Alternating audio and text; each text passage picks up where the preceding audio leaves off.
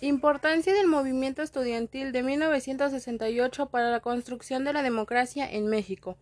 El movimiento estudiantil de 1968 representó un hecho sin precedentes en la historia reciente de México, al surgir una protesta pacífica que cuestionó y se opuso al sistema en contra del autoritarismo gubernamental, mismo que logró aglutinar a diversos sectores de la sociedad mexicana, principalmente de la clase media. Esta movilización provocó una respuesta represiva por parte de las autoridades, por lo cual dio como resultado un capítulo doloroso en la memoria de nuestro país, con la masacre de la Plaza de Tlatelolco, y todo ello marcó una pauta en la transformación democrática nacional. El motivo que impulsó a crear el movimiento fue cuando el 30 de julio de 1968 el gobierno federal decidió intervenir en un conflicto de estudiantes entre la Universidad Nacional Autónoma de México, UNAM, y el Instituto Politécnico Nacional, IPN, enviando tropas para controlar el disturbio.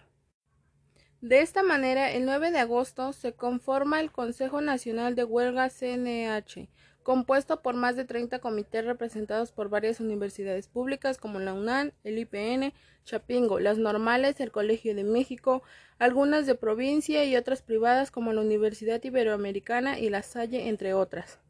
En respuesta, el presidente Díaz Ordaz maquinó un plan nacional en el que instruía a sus diferentes cuerpos de seguridad para actuar contra cualquier disturbio estudiantil, detener a los líderes y provocar miedo como una advertencia para futuras protestas.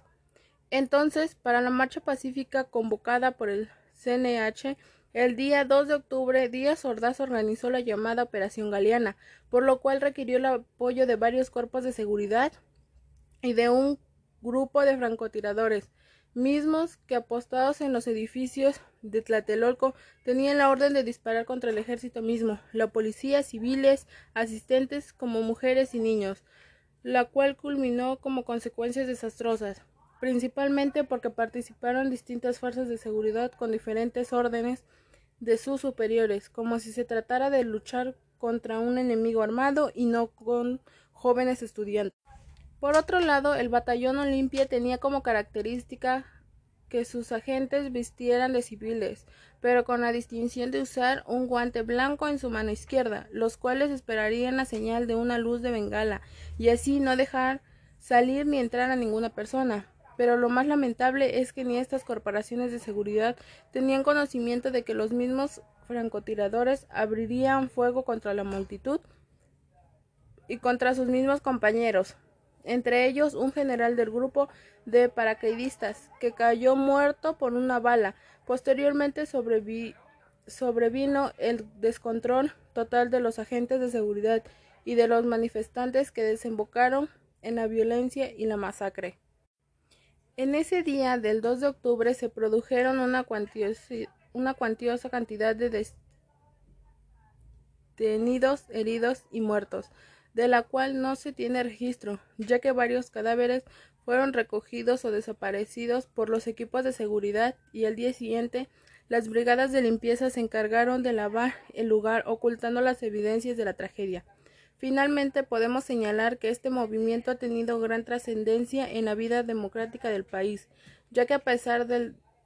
derramar sangre de personas inocentes logró no solo restaurar legitimidad y credibilidad al sistema autoritario de, ese entonces, sino también creció el proceso democrático de México al surgir con mayor fuerza los partidos políticos de oposición. Se crearon más instituciones en el ámbito electoral, surgieron organizaciones no gubernamentales ONG y medios de comunicación independientes, con lo cual inició el camino a nuestra incipiente democracia mexicana.